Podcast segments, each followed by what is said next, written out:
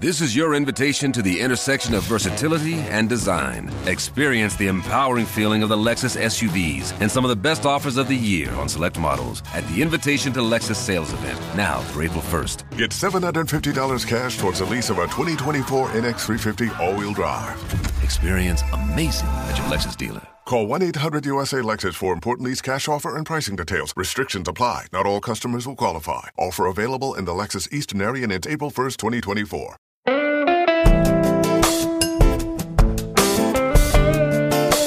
Ein Buch. Leseempfehlungen aus dem St. Michaelsbund mit Susanne Steufmehl. Heute habe ich mal wieder einen Roman aus Irland mitgebracht. Snowflake, das Debüt der 31-jährigen Louise Nealon. Die Autorin ist auf einer Farm in Kildare aufgewachsen und hat in Dublin englische Literatur studiert. In ein sehr ähnliches Umfeld stellt sie ihre Protagonistin Debbie White, die ihr erstes Jahr am berühmten Trinity College absolviert. Doch für Debbie bedeutet das Studentenleben nicht die Abnabelung von der Familie, denn sie wird sowohl auf der Farm als auch zur Unterstützung ihrer psychisch labilen Mutter gebraucht.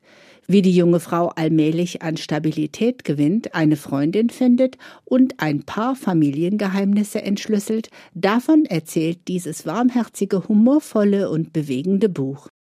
Die Handlung in der Masse sind sie nur Schnee, doch jede einzelne Schneeflocke für sich ist ein singuläres Kunstwerk, keine gleich der anderen. Snowflake, so wird Debbie von ihrem Onkel Billy genannt, ein zärtlicher Kosename, der auf den ersten Blick so gar nicht zu der 17-Jährigen passen will, die sich selbst als linkisches, introvertiertes und kontaktarmes Landei sieht. Die Whites betreiben eine Milchfarm in Kildare als Familienunternehmen, aber eigentlich ist es Onkel Billy, der für fast alles allein zuständig ist. Mit lediglich einem Landarbeiter und der Hilfe von Debbie versorgt er den Hof und die Kühe. Der alleinstehende Billy lebt nicht im Haus, sondern in einem Wohnwagen. Warum? Das ist eine der Fragen, für die Debbie schon immer eine Antwort sucht. Finanziell ist sie von Onkel Billy abhängig, denn ihre Mutter führt kein normales Leben. Zwar kocht sie das Mittagessen, durchwacht aber den Großteil ihrer Nächte. Sie schreibt wie eine Besessene ihre Träume auf, tapeziert die Wände ihres Schlafzimmers mit Gedichten auf Papierschnipseln und trinkt Weißwein aus kleinen Fläschchen, die ihr Freund ihr aus der Kneipe seiner Mutter mitbringt. Wenn sie das Haus verlässt, dann nur für eigenartige rituelle Handlungen, die nur sie selbst versteht. In den Augen aller ist Maeve schlichtweg eine Verrückte, doch für Debbie ist sie Mom und für Billy sein kleiner Luftikus. Debbie fühlt sich seit Kindesbeinen für das Wohlergehen ihrer Mutter verantwortlich. Sie liebt sie und will sie beschützen. Mit ihrem Eintritt ins College wird das zunehmend schwieriger, auch wenn sie täglich ins 50 Kilometer entfernte Dublin pendelt, um ihre Aufgaben zu Hause weiterhin wahrnehmen zu können. Ein normales Studentenleben mit Wohnen auf dem Campus, Lernen und Ausgehen mit Freunden ist für sie nicht möglich. Dabei sehnt sie sich danach, dazuzugehören und Freundschaften zu schließen und mit den Städtern mithalten zu können. Zu ihrer größten Überraschung sucht Santi, das hübscheste und klügste Mädchen ihres Jahrgangs, den Kontakt zu ihr. Langsam gewöhnt sie sich ein und findet Gefallen an der Literaturforschung. Alles könnte so schön sein. Doch dann geschieht auf der Farm ein schrecklicher Unfall, einer, den Debbie in ihrem Traum vorhergesehen hat. Ihre schlimmsten Befürchtungen scheinen sich zu bewahrheiten. Zitat Der logische Schluss kriecht auf mich zu, und ich weiche davor zurück. Es kann nicht sein, dass ich im Schlaf in dieses Kaninchenloch gefallen bin, ins Hirn meiner Mutter. Eindrucksvoll.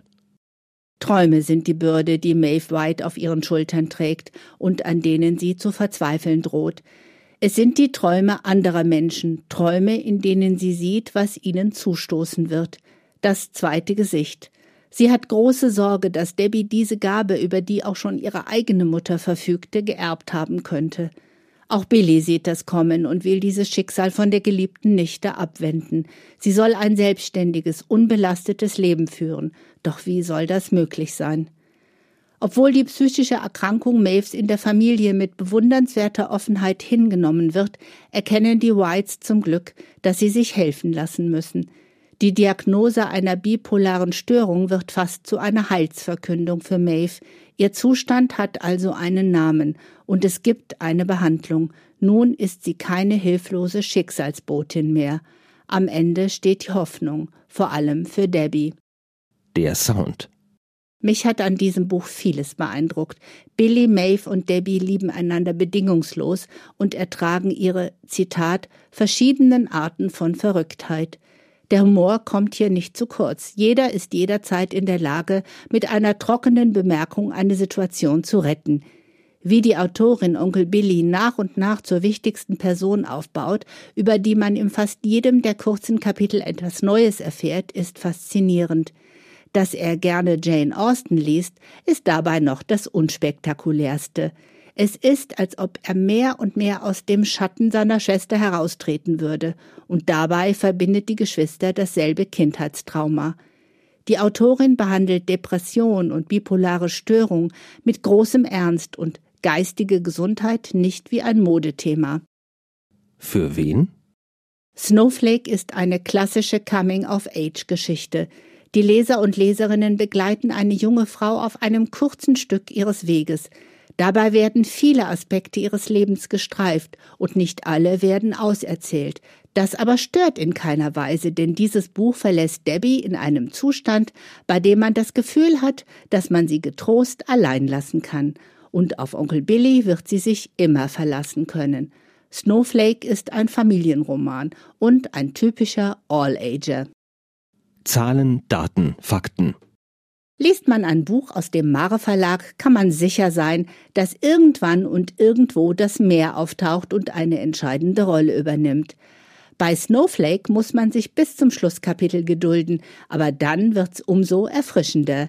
Die Irland-Spezialistin Anna-Nina Kroll hat den 346 Seiten umfassenden Debütroman ins Deutsche übersetzt, der mich an einen älteren Erfolgstitel aus diesem feinen Hamburger Verlagshaus erinnert – Rubinrotes Herz, Eisblaue See von Morgan Callan Rogers. Ein Buch, das ich immer noch gerne empfehle und verschenke. Daran kann sich Snowflake durchaus messen. Kaufen kann man den Roman zum Preis von 24 Euro in der Buchhandlung Michaelsbund in München oder online bestellen auf michaelsbund.de. Ein Buch. Ein Podcast aus dem katholischen Medienhaus St. Michaelsbund Produziert vom Münchner Kirchenradio.